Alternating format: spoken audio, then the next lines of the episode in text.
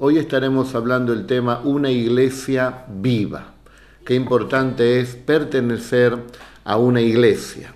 Si bien cada uno de nosotros somos la iglesia del Señor, somos miembros del cuerpo de Cristo, tenemos que pertenecer también a una congregación local, donde cada uno de nosotros nos reunimos como cuerpo de Cristo y en esa asamblea, en esa reunión, es precisamente donde Dios derrama su bendición y sería la iglesia de Cristo. La iglesia de Cristo no es precisamente eh, las paredes, ¿no? sino los miembros que la componen. Vamos entonces al libro de los Hechos en el capítulo 2 y en el verso 42 al 47 nos da el ejemplo de una iglesia viva que hacía la iglesia primitiva. Dice, perseveraban en la doctrina de los apóstoles, en la comunión unos con otros, en el partimiento del pan y en las oraciones. Y sobrevino temor a toda persona, y muchas maravillas y señales eran hechas por los apóstoles. Todos los que habían creído estaban juntos y tenían en común todas las cosas, y vendían sus propiedades y sus bienes, y los repartían a todos según la necesidad de cada uno. Y perseverando unánimes cada día en el templo, y partiendo el pan en las casas, comían juntos, con alegría y sencillez de corazón, alabando a Dios y teniendo favor con todo el pueblo y el Señor añadía cada día a la iglesia los que habían de ser salvos.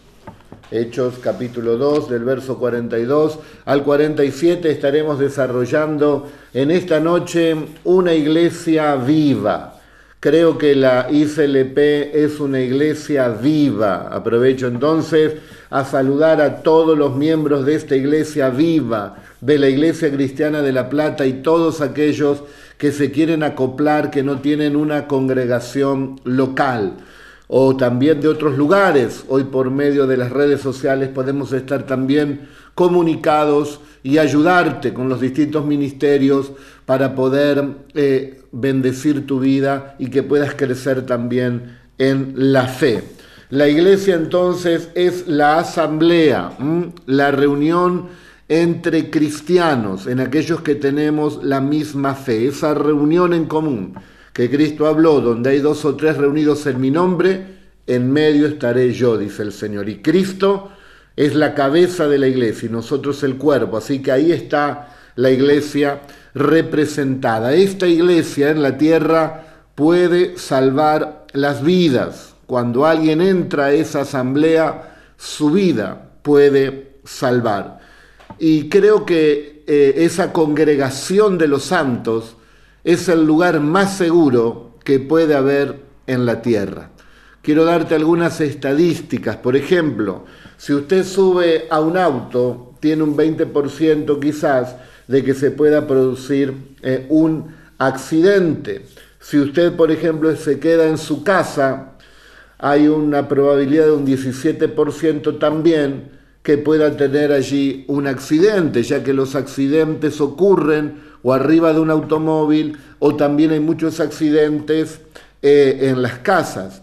Pero también si uno toma allí un barco, un avión o un tren, también hay un porcentaje de un 16% que también corre riesgo de tener algún accidente si va por las calles, por las veredas, también tiene un 14% de que esa persona sufra algún accidente. Si está allí en los trabajos, también de un 20 a un 33% tiene eh, también eh, la posibilidad de tener lamentablemente un accidente. O sea que hay muchas probabilidades de tener accidentes, como dijimos, en un auto, en las casas, en un barco, en un avión, en un tren, caminando eh, allí por las calles, en el trabajo, en distintos lugares puede haber riesgo de accidente. Y en la congregación de los santos, ¿qué porcentaje hay? que pudiera ocurrir un accidente. El 0,01% de todas las muertes que se producen de accidentes pueden ocurrir en una congregación y siempre o la mayoría de las veces es porque esa persona ya tiene distintas enfermedades o problemas físicos previos, ¿no? Y que se pueden desencadenar en ese momento. Pero estamos hablando del 0,01%. Así que es el lugar más seguro, que abran los templos en el nombre del Señor para poder adorar a Cristo y también habrá protección. A Él lo adoramos aquí, vos en tu casa, porque el Señor tiene verdaderos adoradores que le adoran en espíritu y en verdad. Pero si quieren un lugar seguro, es en la congregación de los santos, 0,01%, que anoten ahí los gobernantes. Bueno, eh, cuando nos quedamos en nuestras casas porque decimos, no, mejor me quedo por precaución. Yo me acuerdo en una situación también en mi familia donde decimos con mi esposa que ella se quede porque una de nuestras hijas estaba con una fiebre, de temperatura alta, y, bueno, fue uno de los días más trágicos de nuestra vida porque de ahí se produjo una, una, convulsión febril en una pequeña de un año, eso desencadenó en convulsiones, yo no estaba, estaba mi hija mayor con mi esposa, llevaron allí a mi hija, bueno, entró en paros cardiorrespiratorios, eh, estuvo allí en el umbral de la muerte, volvió a, la vida por medio de las oraciones. Y hoy está en esta tierra por la gracia y el milagro del Señor pero se, se había quedado mi familia en casa. ¿eh? Muchas veces eso que decimos en casa es más seguro, no sé hasta qué punto. ¿eh? Cuán bueno es ver a los hermanos juntos y en armonía allí en la casa de Dios, en esa unidad, en esa reunión, porque allí está no la maldición, no el accidente, allí está la bendición y allí también está la vida eterna. Cuando ahora habiliten en poco tiempo, ¿cuántos dicen amén? los templos, vos que no te congregás, corriendo también al templo a adorar a Cristo el Señor. La ICLP te abre las puertas, ¿eh? si te queda lejos mejor, porque no le darás al Señor sacrificio que no te cueste. Así que vas a hacer kilómetros y kilómetros para llegar a la casa de Dios, para adorar a Cristo el Señor, porque vos sabés que nosotros te predicamos la verdad de la palabra de Dios. ¿Qué te hemos pedido a cambio? 48 días predicando el Evangelio y ¿qué te hemos pedido a cambio? Nada. Gratuitamente lo recibimos y gratuitamente te lo damos porque es la palabra de Dios la que va a edificar grandemente tu vida y nuestra recompensa está allí en los cielos. Y por la misericordia de Dios también nos bendice aquí en la tierra.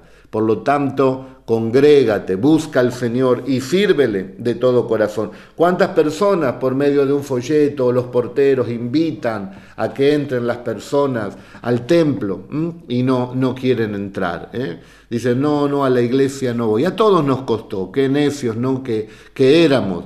Eh, ya que ese lugar era un lugar de vida, un lugar de cambio, un lugar de transformación. Y aquellos que entran, cuando hace el llamado el pastor a recibir a Jesucristo, inmediatamente tendrían que levantar su mano, ponerla en el corazón y aceptar a Cristo, porque ahí encontrarán también al recibir a Jesús la vida eterna. ¿Y cuántos de los que entran eh, no prestan atención a la palabra de Dios, la cual puede realmente transformar sus vidas? Se ponen a hablar de cualquier cosa cuando hay una palabra por excelencia que es la palabra del Señor. ¿Cuántas cosas no tendremos que cambiar ahora que volvemos de esta eh, cuarentena? Bueno, una iglesia viva, ¿qué es la iglesia? Es un cuerpo de creyentes bautizados en el nombre del Padre, del Hijo y del Espíritu Santo, eh, después de haber hecho una profesión pública de su fe en Cristo, voluntariamente hemos confesado que Jesucristo es nuestro Señor, nos hemos bautizado en el nombre del Padre, el Hijo y del Espíritu Santo y ahora nos congregamos en el nombre de Jesús para recibir las virtudes de Él y compartírsela a este mundo de tinieblas y también servirle a Dios con todo nuestro corazón. Y cada vez que hay un culto y una reunión y una reunión especial, decimos, me voy para el culto, me voy a adorar a Dios, me voy a oír la palabra del Señor. Esa es la iglesia viva. A veces viene allí la pereza, no, me quedo en casa, que veo el fútbol, que eh, la PlayStation los chicos, que me quedo regando las plantas, que vino mi pariente, excusas tontas que no traen vida eterna ni que fortalecen nuestra vida. Por lo tanto, eh, debemos eh, hacer lo que es importante, ¿eh? y lo importante es buscar a Dios con todo nuestro corazón. Ahora nos estamos congregando aquí en las casas, donde la palabra de Dios llega cómodamente a tu hogar. ¿Cuánto te ama Dios? Que algunos de los que me escuchan que no se congregaban, ahora Dios te lleva la palabra a tu casa. Más amor que ese te está que te demuestre Dios dónde, dónde lo podrás encontrar. Ahora, Vamos a, ver un poco entonces algunas de las excusas de las personas que, en vez de em, involucrarse en una iglesia viva, son usados para ir matando a esa iglesia local. La iglesia es la iglesia local. En cada ciudad hay iglesias locales, donde hay un pastor con congregación, con hombres y mujeres que sirven y que llevan adelante la obra de Dios. Pero hay personas que van matando eh, la iglesia, el, enemigo los va usando. ¿eh? Espero que después de esta cuarentena nadie sea usado por el enemigo. ¿Cuántas personas dicen delante de sus hijos, de su familia, de su esposo, de su esposo, de sus abuelos, de los que están allí? No, hoy no voy a la iglesia.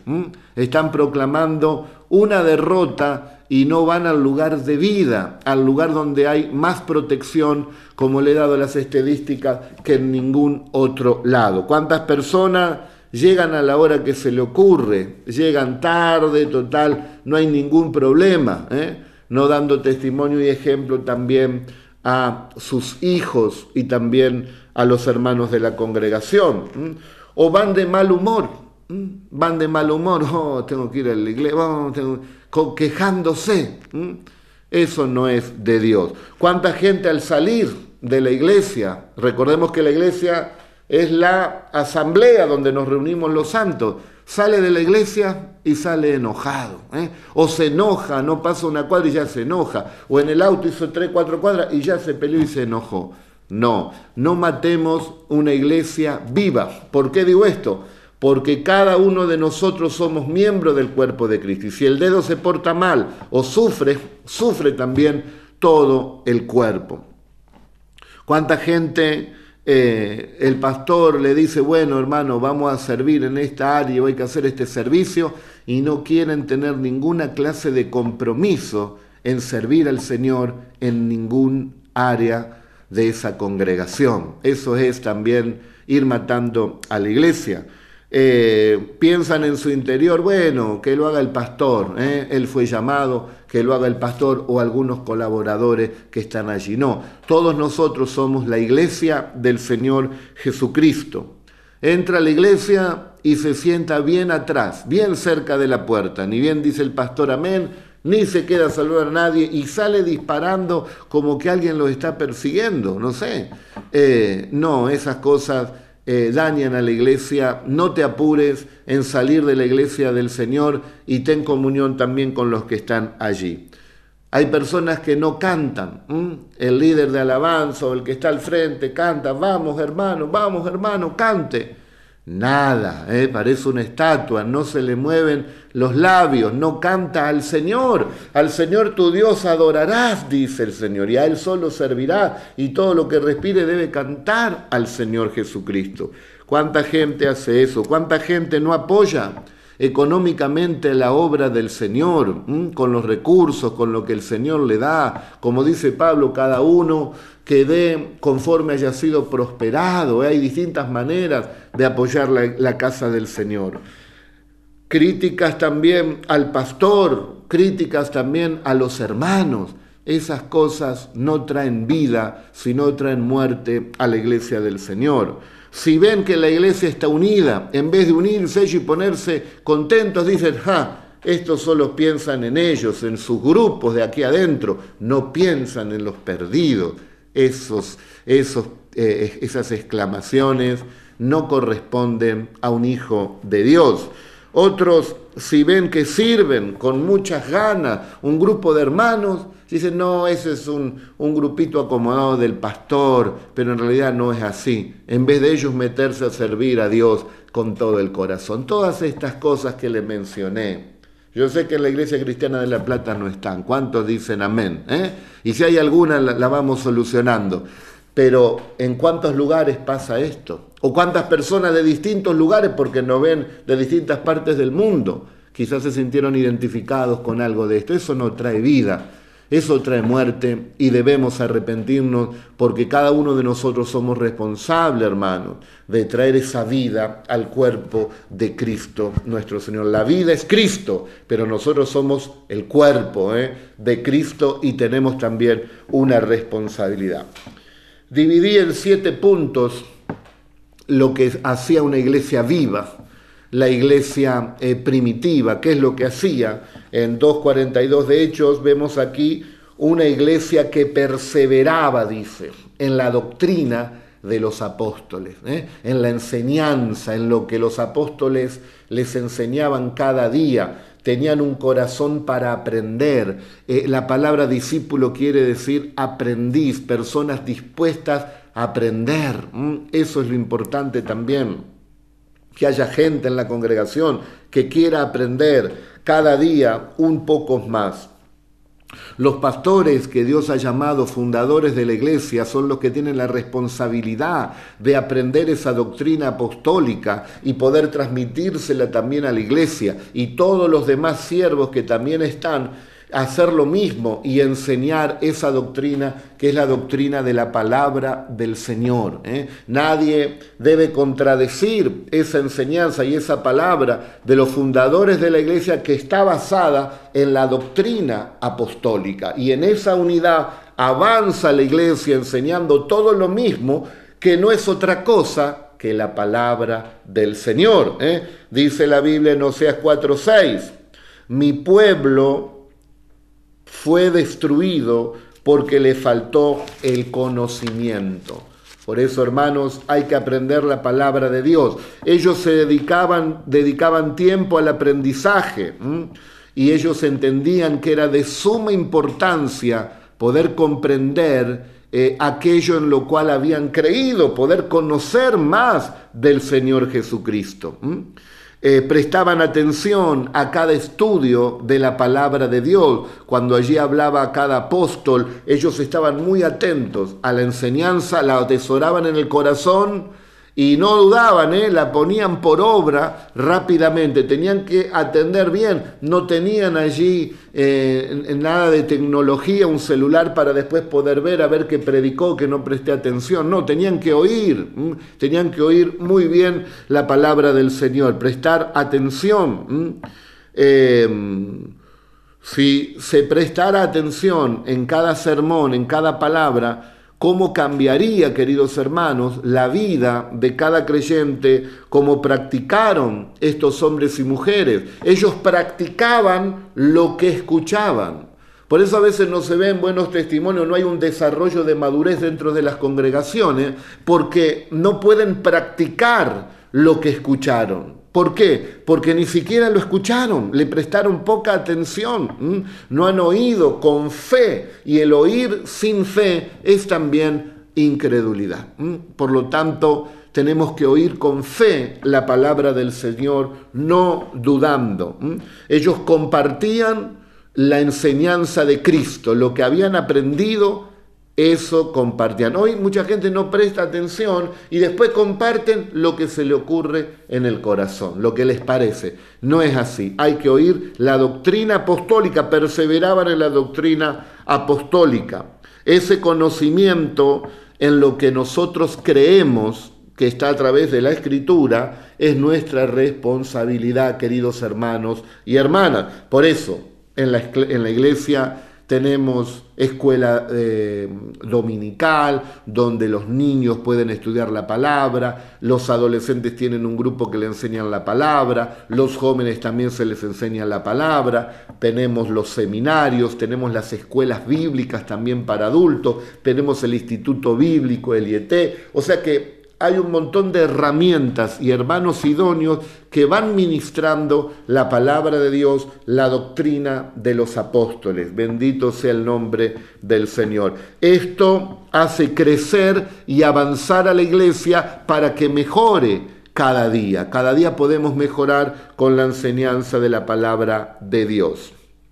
Proverbios 4:18 dice, mas la senda de los justos es como la luz de la aurora que va en aumento hasta que el día es perfecto. Es un conocimiento constante. Segundo punto, una iglesia que tenía comunión, eh, tenían comunión los unos con los otros.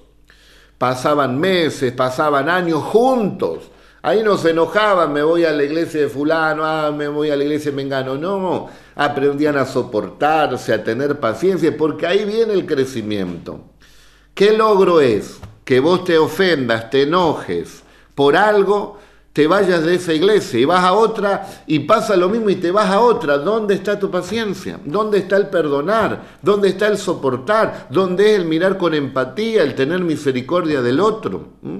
¿Dónde? ¿Dónde vamos a aprender si no es en la casa precisamente del Señor? ¿Y dónde nos van a perdonar? ¿Y dónde nos van a tolerar? ¿Y dónde nos van a tener paciencia? Porque nosotros también tenemos nuestras cosas en esa familia, en esa iglesia local donde el Señor nos ha puesto. Es una gran familia. ¿eh? Ningún hijo dice, bueno, me voy de casa porque hubo un punto, eh, un punto donde no estuvieron de acuerdo. Bueno, habrá una discusión, un enojo, pero siguen ahí juntos.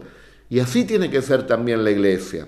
Dice que ellos perseveraban en la comunión, ¿eh? Eh, unos con otros. El amor es más fuerte ¿eh? que ese error, que esa falla, que esa ofensa. El amor es más fuerte. Acá sigo, estoy plantado en la casa del Señor. Acá sigo y acá voy a dar mucho, mucho fruto. Relacionarse con aquellos que compartimos lo que creemos.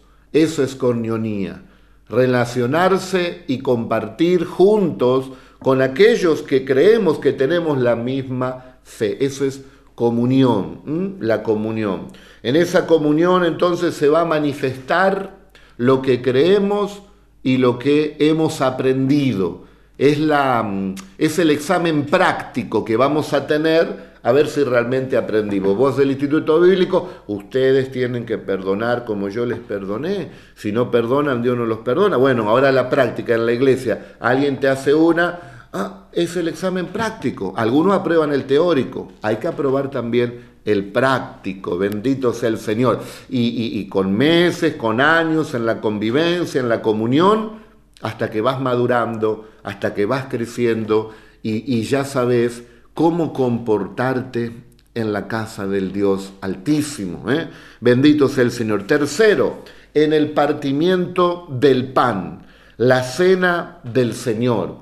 Pero ellos, ¿qué hacían? Participaban de la cena del Señor, del pan y de la copa, como hicimos nosotros el domingo, y después tenían ellos eh, una cena, ¿eh? compartían un almuerzo todos juntos. Nosotros lo veníamos haciendo, ¿se acuerdan hermanos? Teníamos allí la Santa Cena o teníamos un evento un domingo y después nos íbamos allí a un lugar eh, de una institución, un lugar grande en el campo y ahí comíamos también todos juntos. Qué linda cena esa, ¿no? ¿Cuántos quieren volver a esa cena, esa mesa tan larga ahí, donde compartíamos y y cenábamos eh, juntos y a veces almorzamos también allí en los campos? Qué bendición. Eso va a volver, claro que sí. Y estaremos juntos y seremos un pueblo aún más grande y más bendecidos y más maduros y con más pasión y con más ganas de servir a Cristo nuestro Señor. Compartían ellos y comían juntos. En Hebreos 10:25 dice, no dejando de congregarse como algunos tienen por costumbre. Hoy muchos ya, ay, cómo anhelo congregarme. Bueno, cuando podamos congregarnos, no hay que faltar a ningún culto entonces, si hay que estar ahí firme o quedarte a dos o tres cultos porque va a haber muchos cultos para la gloria del Señor, porque todo se va a multiplicar, hermanos.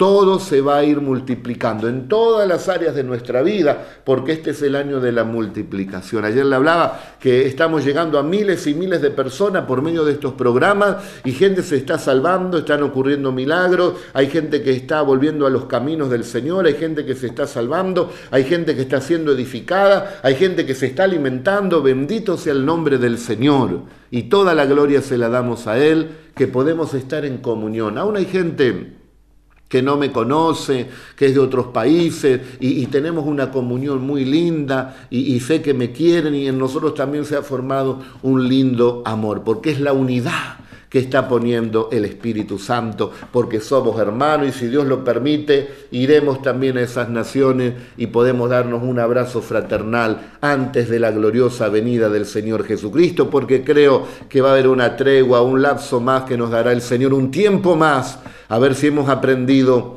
a ganar las almas para Cristo, a edificarnos cada día y a vivir, a vivir lo que hemos aprendido. Cristo se viene a buscar una iglesia gloriosa, sin mancha y sin arruga, y tenemos la oportunidad de dar bien los exámenes, ¿eh? los finales, vienen los exámenes finales, ¿eh? hay que aprobarlos entonces, ahora nos estamos preparando. Gloria a Dios. Primera de Corintios 11:33 dice, que se esperen, dice Pablo no salgan corriendo a comer a las mesas antes de participar todos juntos. Allí los corintios eran unos hambrientos terribles. Antes de participar de la cena no se esperaban, comían la pata de pollo. Todo. Muchacho, si alguien tiene hambre, coma en la casa, le dice Pablo, pero participemos en un orden. Y una vez que están todos, ahí participamos y después comemos todos juntos. En ese orden el Señor los iba bendiciendo, pero tenían sus cosas los corintios. ¿eh? Tenían sus cosas. Ellos compartían y tenían en común, había respeto, había amor, eh, se edificaban los unos a los otros y esa convivencia se lograba en la congregación. Si vos sos de los que te quedan encerrado en tu casa, bueno, ahora no tenemos alternativa, pero cuando están los cultos, las reuniones, las posibilidades de reunirnos, no, porque tengo que hacer esto, bueno, arregla ese horario, ¿eh? disponelo para el Señor y, eso que tenías en ese horario, trata de acomodarlo en otro horario. No te pierdas la comunión entre los hermanos porque esta es la doctrina apostólica. La doctrina eh, apostólica es justamente el compartir, el tener comunión los unos con los otros, el comer también juntos, bendito sea el Señor. Efesios 4:16 nos habla todo el cuerpo bien concertado y unido entre sí por todas las coyunturas que se ayudan mutuamente según la actividad propia de cada miembro, recibe crecimiento para ir edificándose en amor. O sea que todos nos beneficiamos, hermanos, al estar unidos en esta hermandad, nos vamos edificando mutuamente los unos a los otros y estamos bien concertados y unidos entre sí. ¿Quién? Los miembros del cuerpo de Cristo. ¿A través de qué? A través de la comunión de los unos con los otros y del poder compartir aquello que el Señor le ha dado a cada uno de sus hijos y de sus hijas.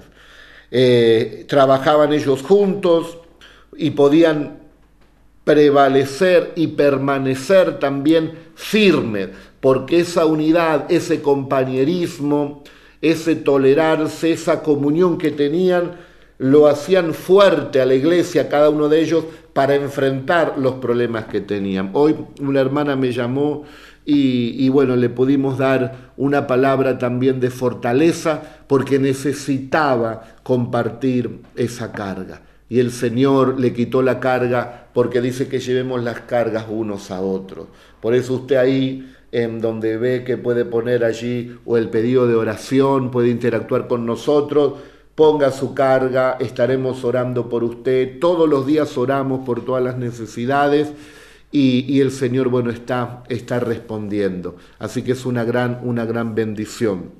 Le digo también a los hermanos, porque me voy a olvidar, aquellos que hacen la lista de la oración para todas las noches, las que llegan a los grupos, si alguien también puede ir agregando, eh, sé que está la hermana Noelia con Nazareno trabajando, pueden agregar o saber los que ponen también sus peticiones allí en Facebook o también sus peticiones en YouTube o en Instagram eh, para poder estar orando por todos nuestros hermanos cada día, ya que todos los días oramos, tenemos tiempo para orar. Y si nos queda alguna petición, el fin de semana en la vigilia de siete horas, ahí también seguimos orando. Así que déjenos su petición que estaremos orando por su vida. Cuarto, perseveraban, dice, en la oración. Fíjese, ¿no? Qué conexión espiritual. En la oración también justamente.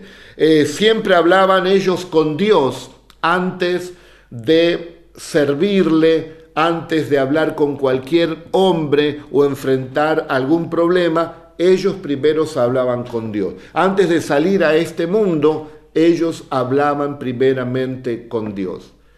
Ellos hablaban primeramente con Dios y la presencia de Dios iba con ellos para predicar la palabra, para aconsejar, para hacer las tareas cotidianas, para saltar los obstáculos, para tomar las decisiones, para obrar milagros en el nombre de Jesús, porque la presencia de Dios iba porque perseveraban en la oración. Iglesia, persevera en la oración hay que insistir en la oración. A mí la Biblia me dice, allí en Lucas 18, que había una viuda que insistía y que le decía una y otra vez al juez, hazme justicia. Y se lo repetía y se lo repetía, hasta que el juez dijo, esta viuda me va a sacar de las casillas, más sí, le voy a hacer justicia. Y entonces el Señor dijo, si este juez injusto, le hizo justicia a la viuda que perseveraba día a día buscando esa justicia, ¿acaso vuestro Dios no les hará justicia? Aquellos que claman día y noche, hay que clamar y buscar al Señor. Perteneces a la Iglesia Cristiana de La Plata, agrupate en algunos de los grupos de oración para estar juntos orando y perseverando cada día, por eso todos los días en oración, de 7 a 8 de la mañana, de 11 a 12 de la noche, vigilia eh, los fines de semana, de 7 y media a 8 y media la palabra de Dios, edificándonos con la palabra apostólica, la doctrina de los apóstoles, la palabra de Dios, y entonces estamos también siendo esa iglesia viva la iglesia que viene a buscar el Señor Jesucristo. ¿eh? La oración no es pedir y esperar que se hagan las cosas como yo quiero, no, la oración es pedir que se haga la voluntad de Dios y que Él responda como Él quiera, lo que Él quiera hacer. Yo voy a pedir por acá y Dios va a hacer lo que Él cree conveniente y si ese anhelo lo puso en mi corazón, Dios va a responder y, yo me voy a gozar porque es justamente lo que le pedí. Pero ¿saben qué? Dios contesta mucho más abundantemente de lo que nosotros le pedimos, de lo que nosotros creemos, de lo que nosotros entendemos, de lo que nosotros anhelamos. Dios siempre nos da mucho más, me está escuchando, Dios siempre nos da mucho más de lo que nosotros le pedimos. A ver, hace memoria, ¿qué le pediste al Señor? Y Señor, un trabajito, y Dios te dio un trabajo, no un trabajito, para que, y para que llegues a fin de mes, no, ahora llegás a fin de mes y tenés también extra, y Señor, una bicicleta, y Dios te dio un auto, o te olvidás, ¿eh? No te olvides de lo que Dios hace, Él siempre te da mucho más de lo que vos le pedís al Señor. ¿eh? Algunos le piden un hijo, tienen siete. ¿eh? Gloria a Dios. Siempre te va a dar el Señor en abundancia. Bendito sea el Señor. Y esta iglesia eh, estaba eh, sumergida en milagros, maravillas. Los siervos de Dios hacían toda clase de milagros. ¿Por qué? Porque los creyentes estaban seguros de lo que pedían. Ellos sabían que Dios le iba a responder mucho más de lo que ellos podían entender o creer, pero ellos le creían a Dios, ellos esperaban cosas grandes de Dios. ¿Quieres ver cosas grandes de Dios? Emprende cosas grandes para Dios y comienza pidiéndole cosas gloriosas por medio de la oración. Bendito sea Dios. Número 5. La iglesia dice que era una iglesia dadivosa, que aún vendían sus propiedades y, sus bienes y lo repartían ¿eh? a cada uno según sea su necesidad, lo ponían a los pies de los apóstoles, de los líderes, de los que dirigían la iglesia, los administradores que Dios había puesto en ese tiempo, los apóstoles. Ahí no había ninguna clase de debate, si había que dar el diezmo, no había que darlo Miren, ahí daban más que el diezmo, ahí daban casas, daban bienes, daban un montón de cosas. Así que es algo tan tremendo, ¿no? Poder tener en este tiempo un corazón dadivoso, un corazón, como dijimos, de lo que Dios nos da poder compartirlo también con la obra de Dios para que muchos puedan conocer lo que vos conoces de Dios. Dios te ha bendecido, has conocido de Dios, sabes que es la verdad, estás en salvación, no anhelás que otros lo conozcan y entonces agradecidos apoyamos la obra de Dios con lo que Él nos ha prosperado y bendecido. Un corazón dadivoso tenía también la iglesia. Es que el cristiano sabe que Dios le da y también Él tiene un corazón para dar. Ese es el corazón del cristiano, un corazón también compasivo. ¿Qué más podemos decir? El verso 46 y 47. Esta iglesia viva alababa a Dios con alegría y con gozo y con sencillez de corazón. Había armonía, había sencillez, había alegría, ¿eh? había mucho gozo de bendecir y glorificar el santo y poderoso nombre del Señor. Como le dije el Salmo 133, en esa reunión de alegría, en esa reunión de gozo, en esa reunión eh, de adoración, en sencillez de corazón el Señor miraba y decía, no, qué lindo es ver a los hermanos juntos y en armonía, les voy a mandar la bendición y la vida eterna. Y allí recibían toda clase de bendición. ¿Cuándo lo hacían? Ellos lo hacían, dice, en todo tiempo.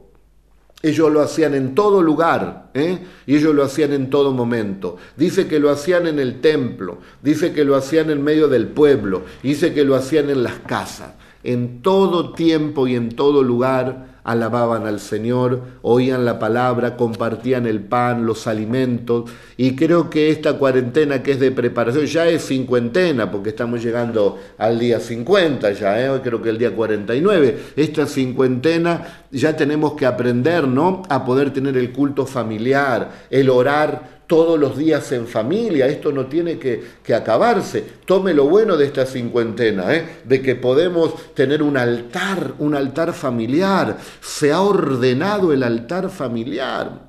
¿Vieron lo que hizo Elías cuando ordenó, dice, el altar allí eh, en el monte eh, donde tenían que, hacer el sacrificio, el monte Carmelo, allí donde tenían que poner cada, cada piedra en su lugar, las doce piedras de Israel, allí bien ordenadas? Porque dice que el altar de Dios estaba destruido. Pero Elías lo ordenó, ordenó el altar. Y cuando el altar está ordenado, Dios mandó el fuego. Vos pedías fuego en tu casa, fuego, fuego. Y el único fuego era el de la hornalla, ¿no? Pero ahora has ordenado el altar y viene el fuego del Espíritu Santo allí a tu hogar. Porque ahora mamá, ora papá, ora el nene, ora la nena, ora la suegra, ora la abuela, ora el tío, oran todos los que están ahí en la casa y bendicen el santo nombre de Jesús y después comparten con sencillez y alabando al Señor los alimentos que Dios nos ha dado. Qué lindo que es pertenecer a una iglesia viva. Y creo que cuando termine esta, esta cincuentena, nos vamos a invitar los unos a los otros a compartir los alimentos. Van a terminar los cultos y vamos a compartir. Y en la iglesia tenemos un lugar para compartir, poder comer juntos, poder eh, estar en comunión. Ya lo veníamos haciendo, ya teníamos ese sentir celestial, queridos hermanos, y ahora esta cuarentena que quiso enfriar a la iglesia, que quiso eh, apartar a los miembros, nada que ver. Todo lo contrario, nos está agrupando más, nos está uniendo más, nos está llevando más a la oración, a la vigilia, a buscar a Dios de corazón, a que se salven las personas que están alrededor nuestro. Creo que la iglesia va a quedar chica cuando tengamos que volver a hacer los cultos porque se multiplicará sin lugar a dudas. Y si hay que empezar de a poco, porque eh, en esta cincuentena quizás digan, bueno, de a 30, de a 40 personas, de a 100, no sé, haremos todo el día culto. ¿Qué le parece? Desde las 8 de la mañana hasta las 10 de la noche, ¿eh? o hasta las 11 de la noche, todos los días culto, ¿eh? no tenemos ningún problema. Cada hora un culto, ¿qué le parece? Si nos dicen de a 30, de a 30 lo hacemos, nosotros no tenemos problema, no nos desgastamos, ¿eh? y si por fuera nos desgastamos, por dentro nos vamos a ir renovando en el nombre del Señor Jesucristo. Y séptimo, cuando una iglesia viva ¿eh? actúa de esta manera, el verso 47 que dice, y el Señor, el dueño de las almas, añadía cada día a los que habían de ser salvos se añadían y se añadían. Es que una iglesia así, queridos hermanos, una iglesia con la doctrina apostólica, una iglesia eh, que tenían comunión los unos con los otros, una iglesia que compartían allí los alimentos, una iglesia que oraba sin cesar, una iglesia eh, dadivosa, una iglesia, como dijimos, eh, que alababa con alegría y sencillez de corazón al Señor.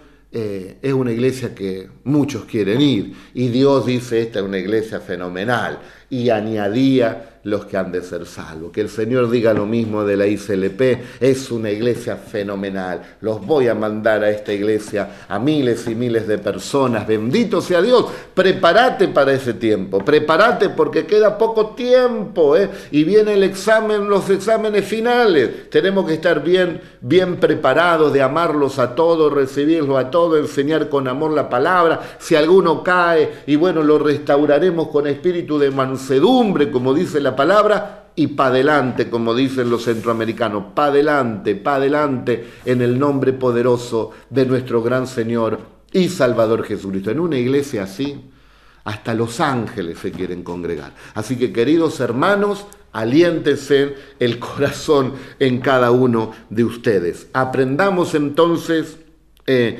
a, a recibir la palabra de Dios, a estar atentos, la doctrina apostólica, la doctrina de la palabra de Dios, porque también predicamos el Antiguo Testamento y el Nuevo Testamento, lo que enseñaron los profetas, los patriarcas, lo que enseñaron los apóstoles, los pastores que están aquí en la palabra de Dios. Nosotros lo recibimos porque es la palabra de nuestro Dios. ¿eh? La doctrina apostólica podemos recibir, la doctrina de la palabra de Dios. Estemos entonces en comunión, querido hermano, los unos con los otros.